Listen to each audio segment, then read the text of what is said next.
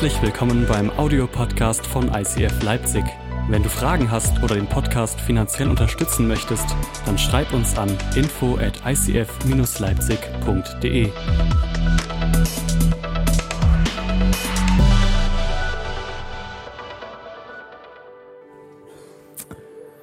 Herzlich willkommen zur Christmas Experience 2019.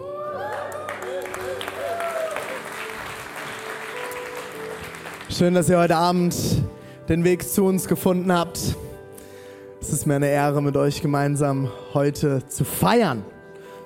Und ich bin unglaublich begeistert. Ich habe die ganze Kiste jetzt schon so oft gesehen. Und ich bin jedes Mal noch mehr begeistert von der Kreativität und den unglaublichen Schauspielern, Musikern und alle, die das Ganze möglich machen. Ist es gut?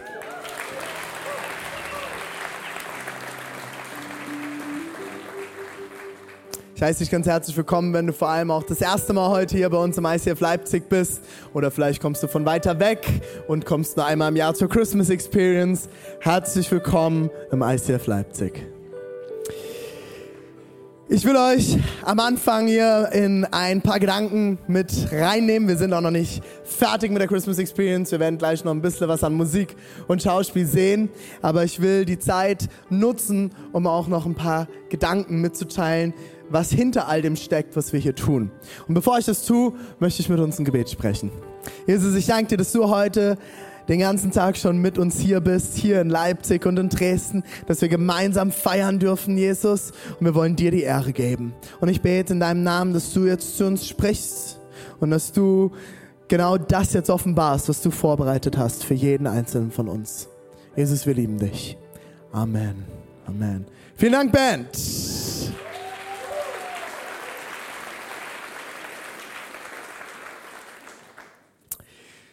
Hey, wer von euch ist Online-Shopper? Wer kauft gerne online ein? Komm, ihr dürft euch hier mal outen, outen. Schämt euch. Ihr macht den Einzelhandel kaputt. Nein, Quatsch. Die Zeiten verändern sich und so verändert sich auch die Wirtschaft und ich bin ganz bekennender Online-Shopper. Ich glaube, ich bin Amazon Prime Kunde seit erster Stunde. Ich finde, es gibt nichts Schöneres, als online einkaufen zu gehen und dabei auf Amazon Prime sich noch parallel Serien angucken zu können. Ist das genial? Ich muss kein Haus verlassen. Es ist einfach, ich finde es genial. Aber ich sage euch auch ganz ehrlich, beim Online-Shopping gibt es immer wieder die ein oder andere Herausforderung. In unserem Haushalt bin ich die Shopping Queen. Ich oute mich heute. Ich kaufe bei uns ein. Meine Frau hasst Shoppen. Ich habe mehr Schuhe als meine Frau, ich habe mehr Klamotten als meine Frau und die Klamotten, die meine Frau besitzt, habe ich für sie gekauft. Und es gibt dann auch immer wieder interessante Gespräche bei uns im Haus. Meine Frau kommt und sagt, ich habe keine Hosen mehr. Sag ich, wie kann das sein? Das gibt's doch gar nicht, wie keine Hosen mehr. Ja, dann müssen wir wohl einkaufen gehen. Oh nee, ich habe keinen Bock. Kannst du sie für mich kaufen? Jetzt sag ich, ja, soll ich sie anprobieren oder was? Mache ich natürlich nicht. Wenn du das machst, alles okay. Du bist herzlich willkommen. Heute ist alles möglich. Aber es gibt ein Problem beim Online-Shopping und zwar, ich weiß nicht, ob du das auch kennst, und deswegen ist eine der Sachen, die ich echt ungern online kaufe, sind Klamotten. Weil online sieht es immer wunderschön aus. Das Model ist perfekt. Das Kleid sitzt perfekt. Ist wahrscheinlich hinten noch 13 Mal zusammengetaped. Es ist alles perfekt, oder? Und du siehst dieses Kleid und ich sehe das Kleid und denke, das braucht meine Frau. Das Problem beim Online-Shopping ist, dass meistens das dabei rauskommt, wenn man das Paket öffnet. Ihr seht, der Schnitt ist falsch. Es passt einfach rein gar nicht. Man weiß nicht, welche Größe passt. Man kann es ja nicht anprobieren. Und hier passt sogar noch nicht mal die Farbe. Und es ist original, okay? Das ist eine Originalkiste. Oder das Ganze sieht online so aus. Kennt ihr das gerade, diese Teddybärjacken, die gerade irgendwie total angesagt sind? Wundervoll, sieht perfekt aus. Ja, das Ergebnis zu Hause kann dann aber auch mal so aussehen. Oversize ist doch gerade angesagt. Übergrößen, ne? Große Größen. Ist wohl doch eine Nummer zu groß gedacht gewesen. Ich weiß nicht, ob du das kennst. Äh, ich glaube, dass es uns auch ganz oft im Leben so geht. Man sieht etwas und denkt, boah, das sieht total gut aus. Und dann öffnet man es, man bekommt es zugeschickt und macht das Ganze auf und denkt, oh, das war nicht so geplant. Und jetzt mal, wir sind ja heute unter uns. Ja unter uns hier. Wie oft geht dir das mit Menschen so? Du denkst im ersten Moment, oh, wow. Und dann triffst du dich, du unterhältst dich und denkst, oh, wow. Die Zeit hätte ich anders verwenden können. Nein, ihr, euch geht das natürlich nicht so, das geht nur mir so. Nur ich bin der Oberflächliche unter uns, ist klar. Äh, ich habe noch eine andere Story mitgebracht und zwar ist es eine wahre Begebenheit. Es gab ein älteres Ehepaar vor einigen Jahren und die waren auf der Suche nach einem neuen Haus. Und die wollten so ihren Ruhesitz so langsam einnehmen und haben sich, haben Ausschau gehalten nach einem schönen Hof, nach einem schönen Gut, wo sie sich niederlassen können für die letzten Lebensjahre und haben dann auch finally endlich was gefunden, nachdem sie sich mehrere Dinge angeschaut haben. Und auf dem Gelände gab es nur noch ein Problem und das war eine alte Scheune. Eine grauenhafte, hässliche alte Scheune. Die Bude ist komplett runtergekommen, das Dach ist am Ende. Äh, ihnen war die Scheune aber auch ziemlich egal. Und sagt, wir müssen uns die Scheune auch gar nicht angucken, die können wir nachher einfach abreißen. Weil das Haus war perfekt. Und sie sind dann umgezogen, sind in das Haus gezogen. Es gab dann irgendwann einen Tag, wo der Ehemann dann sich gedacht hat, ich gehe jetzt mal gucken bei dieser Scheune, wie können wir das am besten abreißen, wie wollen wir das angehen? Und sie kommen in diese, er kommt in diese Bude rein und er findet Folgendes vor. In dieser Scheune, und es ist wirklich eine wahre Begebenheit, befand sich eine Oldtimer-Sammlung im Wert von mehreren Millionen Euro. Von außen sah es grauenhaft aus. Und keiner hat auch nur irgendetwas erwartet oder sich vorstellen können, was sich hinter dieser Fassade versteckt. Wie oft geht es uns so im Leben? Wir waren vor zwei Jahren äh, oder vor einem guten Jahr waren wir als Familie in Amerika. Äh, Deborah ist meine Frau, meine Frau, ihre beste Freundin ist, äh, sie sind vor sechs Jahren für drei Jahre in die USA gezogen und sind seitdem nie wieder gekommen. Und wir glauben auch, dass sie dort bleiben werden und wir haben finally die Zeit gefunden, sie mal zu besuchen. Sie leben in New Jersey, ungefähr eine Stunde von New York und wir haben gesagt, gut, dann müssen wir uns New York nochmal anschauen, fahren. Und wir sind als ganze Familie mit unseren Kindern, sind wir dann, haben wir einen Tagestrip direkt nach Manhattan gemacht, sind schön über, übers Wasser an der ähm, Freiheitsstatue vorbeigeschippert und dann Manhattan rein und sind ähm, zu Ground Zero gefahren und alles mögliche, haben uns alles angeguckt und ähm, ich weiß nicht, ob du schon mal in New York warst. Aber Obdachlosigkeit in New York sieht etwas anders aus wie Obdachlosigkeit bei uns. Und ich sage nicht, dass Obdachlosigkeit in unseren Städten nicht schlimm ist. Wenn eine Frau und ich, wenn wir momentan irgendwo gerade durch die Stadt fahren und Obdachlose sehen, sind, erfüllt es uns einfach nur mit Dankbarkeit, dass wir ein Dach über dem Kopf haben. Aber wir liefen, ich weiß noch, ich hatte meine Tochter an der Hand und wir liefen die Straßen zwischen den ganzen Towern entlang. Und dann, so wie du es aus dem Film kennst, war irgendwo so ein Kartonhaufen hinter, also an so einer Mülltonne, so zwei, drei Mülltonnen und dazwischen ein Kartonhaufen. Und in diesen Kartonhaufen hatte sich ein Obdachloser hingelegt. Der hatte seine zwei Einkaufswägen dabei mit all seinem Zeugs, das er so bei sich trug. Und du konntest sehen, es war um die Mittagszeit, der Mann hatte schon verschiedenste Substanzen über Tag konsumiert und war einfach fertig. Und meine kleine Tochter, damals drei Jahre, steht neben mir. Und es ist nicht, dass sie noch nie Obdachlose gesehen hat, aber sie war so, so verstört von diesem Bild. Sie guckte mich an und sagte einfach nur, Papa, Papa, was ist mit diesem Mann? Und ich glaube, es ist ganz oft in unserem Leben gibt es zwei Varianten. Das eine ist, wir sehen etwas oder jemanden, sind total begeistert und es entpuppt sich und es offenbart sich als nicht so gut. Oder wir sehen etwas oder jemanden und denken, oh, oh, oh, das ist jetzt nicht so gut. Das macht nichts her. Und unterschätzen, was dahinter steckt. Was diese Person zum Beispiel für ein Potenzial haben könnte. Was hinter dieser Fassade steckt. Und jetzt sind wir doch mal ganz ehrlich, wie oft sind wir auch im Leben so? Wir beschäftigen uns mehr mit unserem Äußeren als mit dem, was in uns passiert. Wir gehen zum Friseur Wir schauen nach unserer Kleidung, liebe Damen, wir schauen, dass der Nagellack perfekt sitzt, die Beauty-Produkte explodieren im DM. Wir haben mittlerweile auch eine eigene Männerabteilung, habt ihr schon gesehen? Wer bei DM war, soll mal gucken, gibt es eine eigene Männer-Beauty-Abteilung jetzt. Wundervoll, die Hälfte sind Bartprodukte, die bringen mir nichts, weil da wächst nichts. Aber es, es, es, wir beschäftigen uns so mit dem Äußeren und versuchen eine Fassade aufrechtzuerhalten, dass man manchmal vergisst, was dahinter steckt. Ich habe in meiner Familie Selbstmord und auch in meinen Freundeskreisen oder in entfernten Bekanntenkreisen Selbstmorde erlebt. Ich bin mit Familienmitgliedern, die depressiv waren, aufgewachsen. Nach außen hin wirkte meistens alles perfekt. Aber was dahinter los war, das konnte man oft nicht sehen das blieb im Geheimen. Das haben nur die Ängsten mitgekriegt. Und jetzt sind wir doch mal ganz ehrlich, wenn du regelmäßig eine Kirche besuchst und schon lange Christ bist, wie oft verhalten wir uns genau so als Kirche?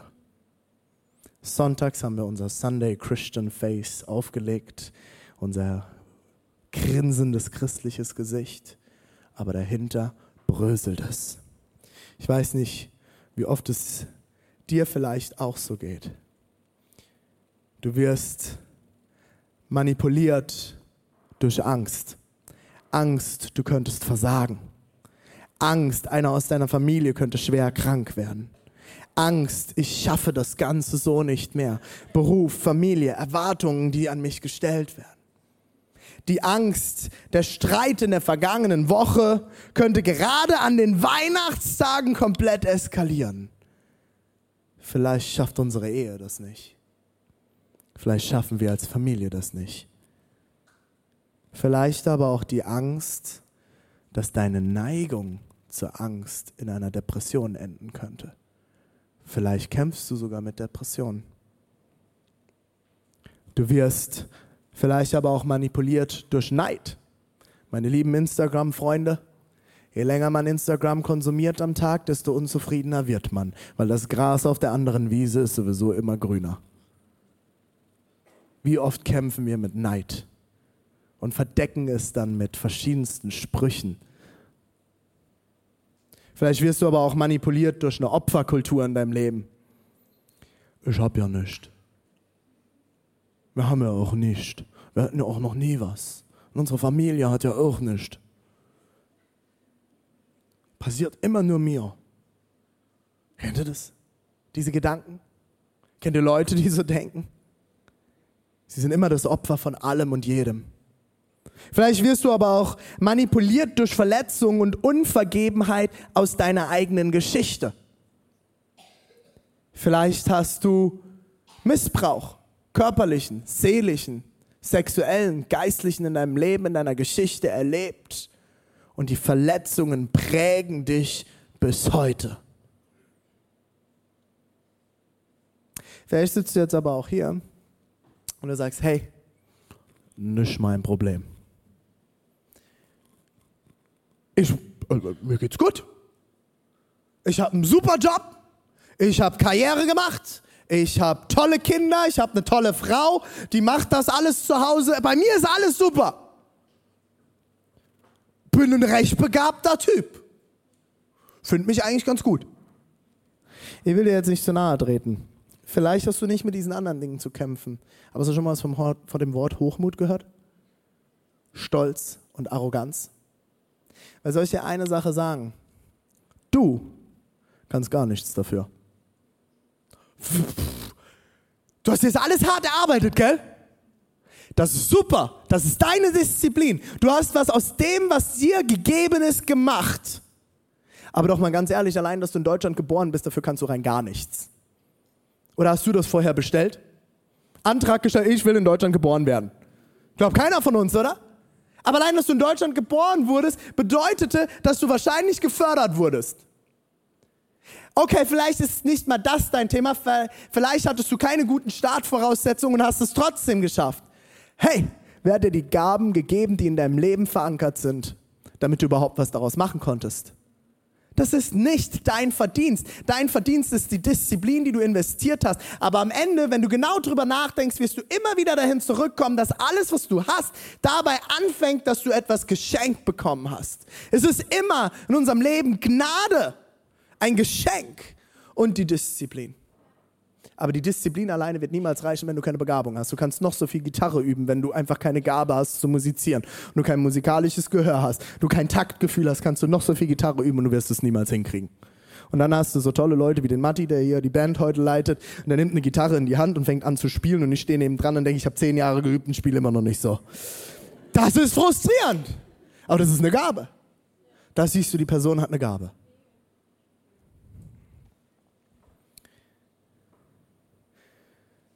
Am Ende glaube ich, egal mit was du kämpfst in deiner Seele, am Ende wollen wir doch alle geliebt werden und lieben, oder?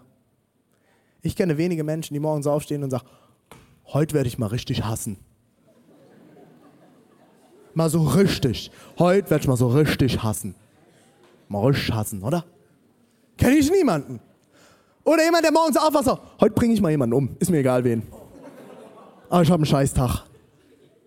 Heute werde ich mal jemanden richtig unterdrücken. Vielleicht hast du schon gedacht, dein Chef ist so. Auch dein Chef wacht nicht morgens auf und denkt, oh, heute unterdrücke ich mal jemanden. Ich kann euch sagen, was es heißt, Chef zu sein. Ich leite diese Gemeinde und ich habe einige Mitarbeiter. Wir haben über 300 ehrenamtliche Mitarbeiter, die alle das möglich machen. Und äh, im Ehrenamt ist es nochmal eine Nummer schärfer manchmal, weil die machen das alle umsonst. Oder gratis. Hoffentlich nicht umsonst. Aber keiner wacht morgens auf und denkt, heute unterdrücke ich mal jemanden. Nein, da steckt etwas dahinter. Und am Ende wollen wir doch alle geliebt werden, angenommen sein und lieben. Aber wir schaffen es so oft nicht, uns selbst zu lieben, geschweige denn andere, oder? Aber von außen versuchen wir doch, dass immer alles top wirkt. Wer darf wirklich hinter deine Fassade schauen? Und wisst ihr, wem es genauso ging? Wie dieser alten Scheune? Oder vielleicht auch dir ganz oft? Wir haben es vorhin gesehen. Die Hirten. Den Hirten ging es ganz genauso. Ihr habt es in dem Lied gehört. Ihr habt die Geschichte der Hirten ansatzweise gehört. Und ich möchte euch aber auch an dieser Stelle noch mal kurz vorlesen. Aus dem Lukas-Evangelium, Kapitel 2, die Verse 8 bis 19. In der gleichen Nacht hielten ein paar Hirten draußen auf dem freien Feld Wache bei ihren Herden. Plötzlich trat ein Engel des Herrn zu ihnen und das Licht der Herrlichkeit Gottes umstrahlte sie. Sie erschraken sehr und hatten Angst. Aber der Engel sagte zu ihnen, ihr müsst euch nicht fürchten, denn ich bringe euch eine gute Nachricht, über die sich das ganze Volk freuen wird. Heute Nacht ist in der Stadt Davids euer Retter geboren.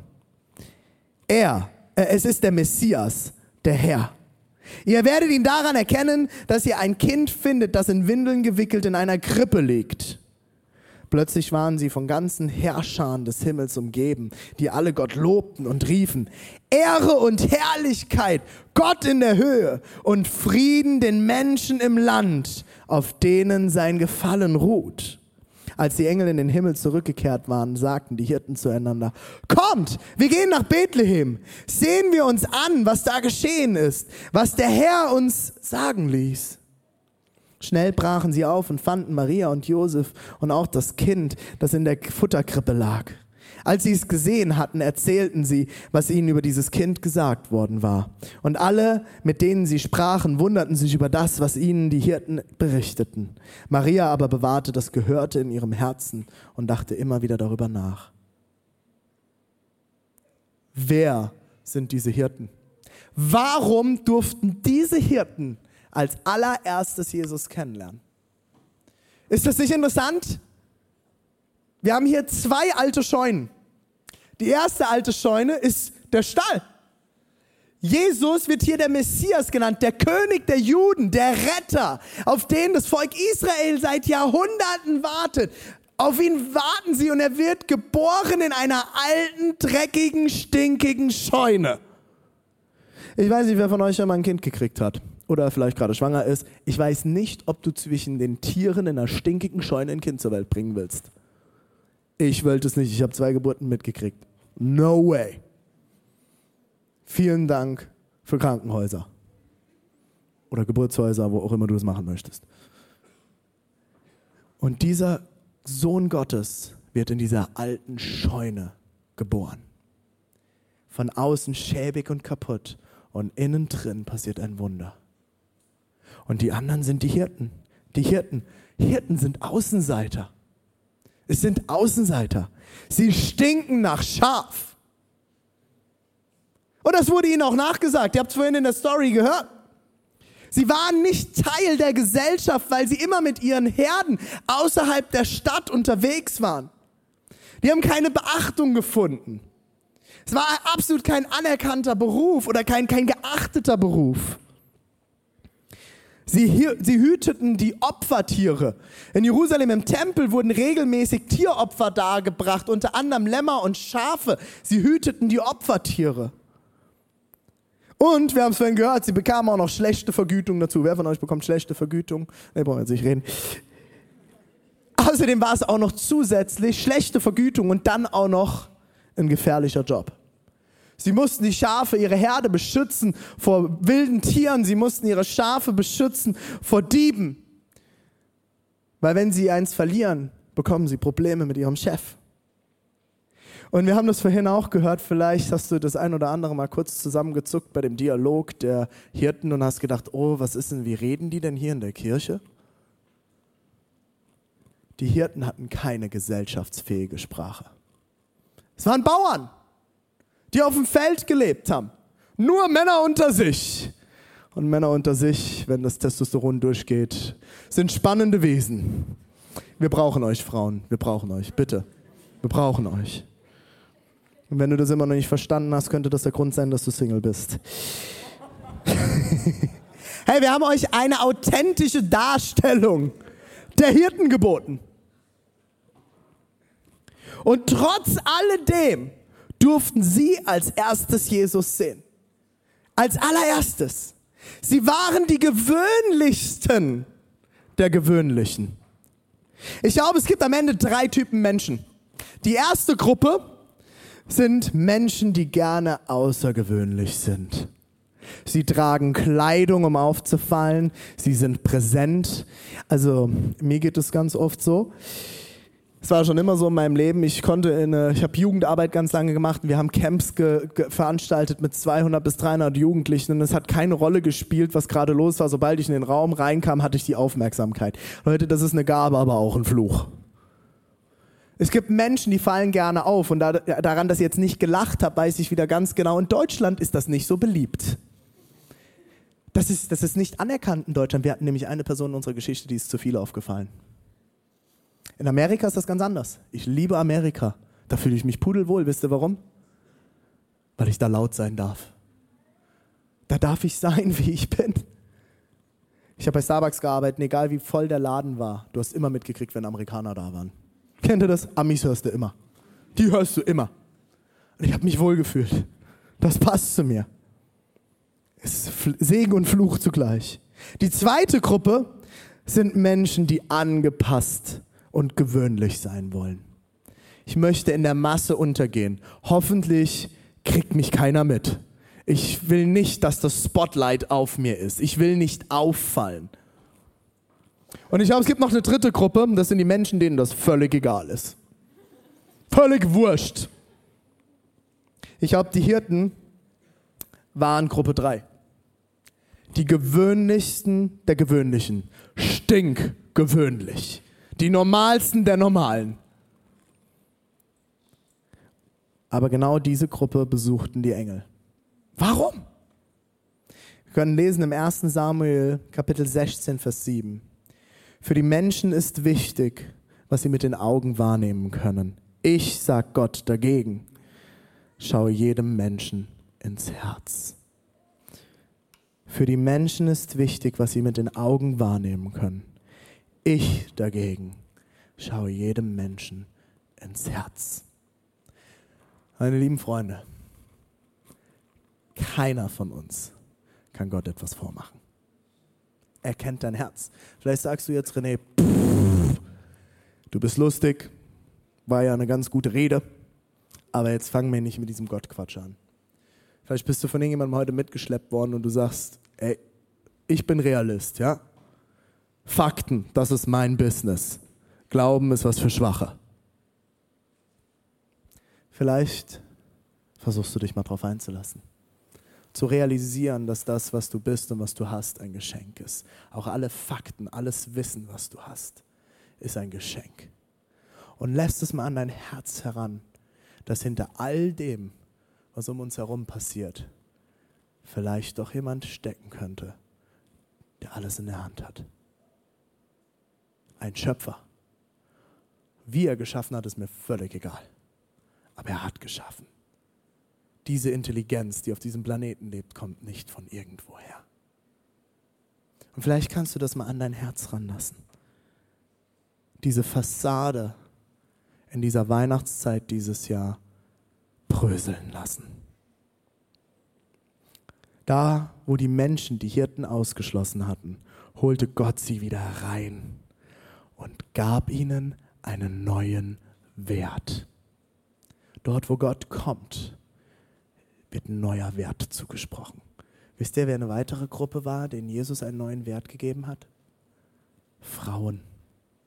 Frauen waren unterdrückt. Es gab noch keine Alice Schwarzer, es gab keinen Feminismus. Frauen waren unterdrückt und hatten eine Funktion, Kinder kriegen. Wer waren die Ersten, die Jesus nach der Auferstehung gesehen haben an Ostern? Die Frauen. Ob mit den Frauen, ob mit den Hirten. Die Sterndeuter, übrigens keine drei heiligen Könige, sondern Sterndeuter, die waren genauso wenig anerkannt im Volk wie die Hirten. Die Prostituierte, die Jesus die Füße wusch. Und alle haben gesagt, wie kann er das zulassen? Gesagt, lass sie mir die Füße waschen. Die Kinder, die gekommen sind und die Jünger wollten sie wegschicken. Und Jesus sagt, lass die Kinder zu mir kommen. Er gab ihnen einen neuen Wert.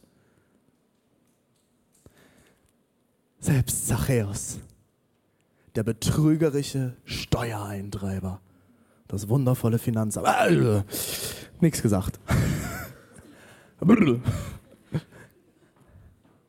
Selbst mit ihm hat er am Tisch gesessen und gegessen, mit Räubern und Dieben. Man nannte ihn einen Fresser und Säufer, weil er mit diesen Menschen Zeit verbracht hat und abgehangen hat, weil er ihnen neuen Wert gegeben hat, neue Identität. Und ich glaube, das ist etwas, was hier passiert ist bei den Hirten. Wir lesen das im Lukas 2, Vers 20. Schließlich kehrten die Hirten zu ihrer Herde zurück. Sie lobten Gott und dankten ihm für das, was sie gehört und gesehen hatten. Es war alles so gewesen, wie der Engel es ihnen gesagt hat. Aber nicht nur eine, nicht nur hatten sie eine starke Begegnung, sondern Gott hatte etwas in ihnen verändert. Die Fassade ist gebröselt. Etwas in ihrem Herzen ist passiert. Jeder von uns hat rund zehn Finger falls du nicht mehr irgendwann einen verloren hast. Aber das könnte besonders cool aussehen. Fünf Bier für die Männer vom Sägewerk. Na? Fünf Finger. Du hast fünf Fingerabdrücke. Etwas Einzigartigeres als deine Finger hast du an deinem ganzen Körper nicht. Diese Fingerabdrücke besitzt nur du. Nur du besitzt diese fünf Fingerabdrücke und diese fünf Fingerabdrücke. Genau das glaube ich, ist in dem Moment passiert, als Gott den Hirten begegnet ist. Er nahm seinen Fingerabdruck und hat ihn auf die Herzen der Hirten gedrückt. Ihr seid mein, ihr seid einzigartig, ihr seid geliebt, ihr seid angenommen. Und dort, wo alle euch missachten, dort, wo keiner euch die Achtung gibt, ihr wertlos euch fühlt, ihr denkt, ihr seid ein Niemand, dort drücke ich euch meinen Fingerabdruck auf. Und das Einzigartige hat Raum genommen in ihrem Leben. Der Außergewöhnliche, Gott, ist ihnen nicht nur begegnet, sondern hat sie für immer einzigartig wie ein Fingerabdruck verändert. Wir werden jetzt ein Vortragslied hören. Und ich lade dich ein, während dieser Zeit einen Moment zu nehmen, und zu überlegen, wo du heute stehst mit deinem Gott. Ich glaube, jeder von uns ist auf einer Reise mit Gott. Und ich weiß, es ist ein ganzer Haufen von Menschen heute hier. Du hattest irgendwann in deinem Leben, vielleicht auch als Kind mal, eine Begegnung mit Gott oder etwas Übernatürlichen in deinem Leben. Und dir wurde von allen möglichen Leuten gesagt, das ist Quatsch. Das spielt keine Rolle. Das ist nicht möglich. Das kann nicht sein. Vielleicht ist heute der Tag, wo du einen neuen Schritt in deiner Reise mit Gott gehst.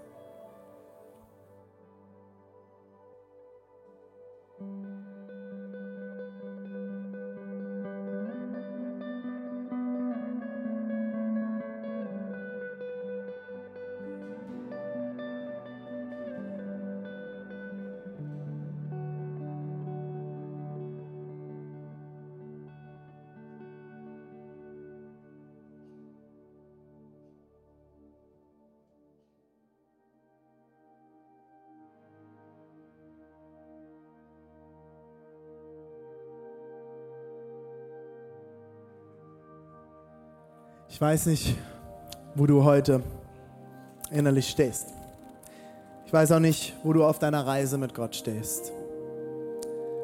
Eins kann ich dir sagen, ich bin zutiefst davon überzeugt, Gott ist Liebe. Liebe in Person. Er hat dich und er hat mich geschaffen, um zu lieben. Ich werde immer wieder gefragt, René, was ist der Sinn des Lebens?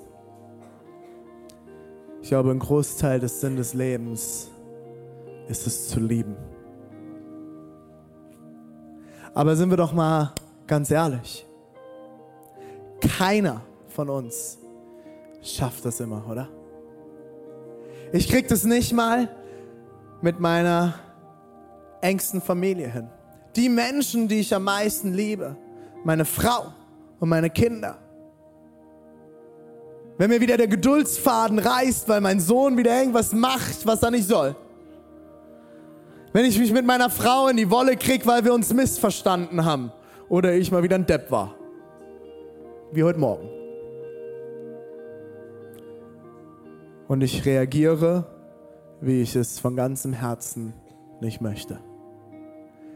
Ich will's nicht. Und doch tue ich's, oder? Wie oft reagieren wir und tun Dinge, die wir eigentlich nicht wollen? Und dabei wollen wir doch alle lieben und einfach geliebt werden, oder? Aber wir fahren wie am Ziel vorbei. Egal wie gut du bist, egal wie realistisch du bist, egal wie toll du bist, egal wie viel Geld du hast, es spielt keine Rolle. Keiner von uns schafft es immer zu lieben. Und weißt du was? Jedes Mal, wenn du und ich nicht lieben, kommt ein Stück Tod in diese Welt. Wer sagst du jetzt, René, was hat das mit Tod zu tun? Ich habe doch niemanden umgebracht. Jeder Mord, jeder Krieg, jede Ungerechtigkeit auf diesem Planeten hat immer damit begonnen, dass sich eine Person dazu entschieden hat, nicht zu lieben. Es fängt immer dabei an, dass wir nicht lieben. Und deswegen bin ich zutiefst davon überzeugt, dass das der Grund ist, warum Gott seinen eigenen Sohn auf diese Erde gesendet hat. Und er ans Kreuz ging und am Kreuz jämmerlich verreckte, den schlimmsten Tod starb weil er den Tod auf sich nahm, den wir in diese Welt bringen. Den du und ich tagtäglich in diese Welt bringen. Aber das Schöne ist, es blieb nicht dabei. Es blieb nicht beim Tod. Sondern er hat nicht nur den Tod getragen, sondern er hat den Tod besiegt. Er hat ihn überwunden. Er hat den Tod in dieser Welt besiegt. Und dafür steht dieser Anker. Ein Anker steht für Hoffnung. Etwas, wo ich mich rein verankern kann. Etwas, was mich hält. Und ich glaube, dieser Anker steht für die Hoffnung auf mehr Liebe. Dieser Anker steht auf, für Hoffnung auf Glaube. Dieser Anker steht für mehr Liebe in deinem und in meinem Leben. Jetzt sagst du aber, René, hast du unsere Geschichte nicht studiert? Weißt du nicht, was Religion auf dieser Welt verursacht hat? Ja, Religion. Religion. Aber das hier ist nicht Religion. Das hier ist Beziehung. Das hier ist Liebe. Das, was Menschen aus Christentum gemacht haben, war zerstörerisch. Aber die Idee von Christentum war niemals zerstörerisch. Das, was Jesus gepredigt hat, Tag ein, Tag aus, war immer nur vollkommene Liebe in die du und mich verankern, wir uns verankern können. Neuen Wert, neue Identität, Neues finden, Neues zu schaffen. Das ist der Anker. Geh und liebe. Ich lade dich ein, an dieser Stelle deine Augen zu schließen. Vielleicht ist das für dich jetzt ungewohnt, aber ich würde gerne einen privaten Moment in dieser öffentlichen Atmosphäre kreieren.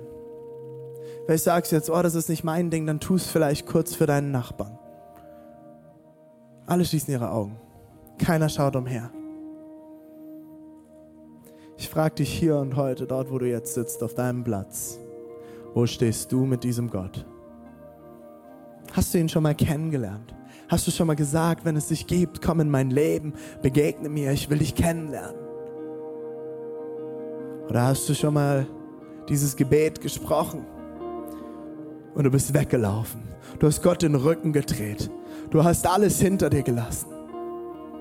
Hey, heute kann der Moment sein, wo du zurückkommst zu deinem Papa, zurückkommst zu deinem Vater, zurückkommst zu deinem Wert, zu deiner Identität, die Gott zutiefst in dich hineingelegt hat immer mehr zu der Person zu werden, zu der Gott dich eigentlich gedacht hat. Er, der Schöpfer. Während alle Augen geschlossen sind, frage ich dich, ob du heute mit mir ein Gebet sprechen möchtest, um dein Leben Jesus zu geben, dass er dir begegnen kann. Ich werde jetzt bis drei zählen, während alle Augen geschlossen sind. Und bei drei lade ich dich ein, deine Hand ganz nach oben zu strecken, wenn du dieses Gebet heute sprechen willst. Als ein Zeichen von hier bin ich. Ich möchte dich kennenlernen. Eins, Gott liebt dich. Er kennt dich. Zwei, er hat alles für dich getan. Er will dir etwas Neues geben. Er hat neuen Wert, neue Identität bereit. Drei, streck deine Hand nach oben, wenn du mit mir beten willst. Streck sie ganz nach oben. Keiner guckt rum. Ich bin der Einzige, der schaut. Yes, come on. Streck sie nach oben.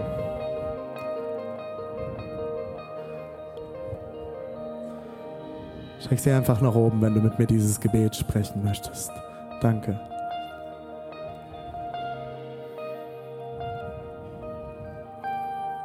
Yes. Du darfst deine Hand nach unten nehmen.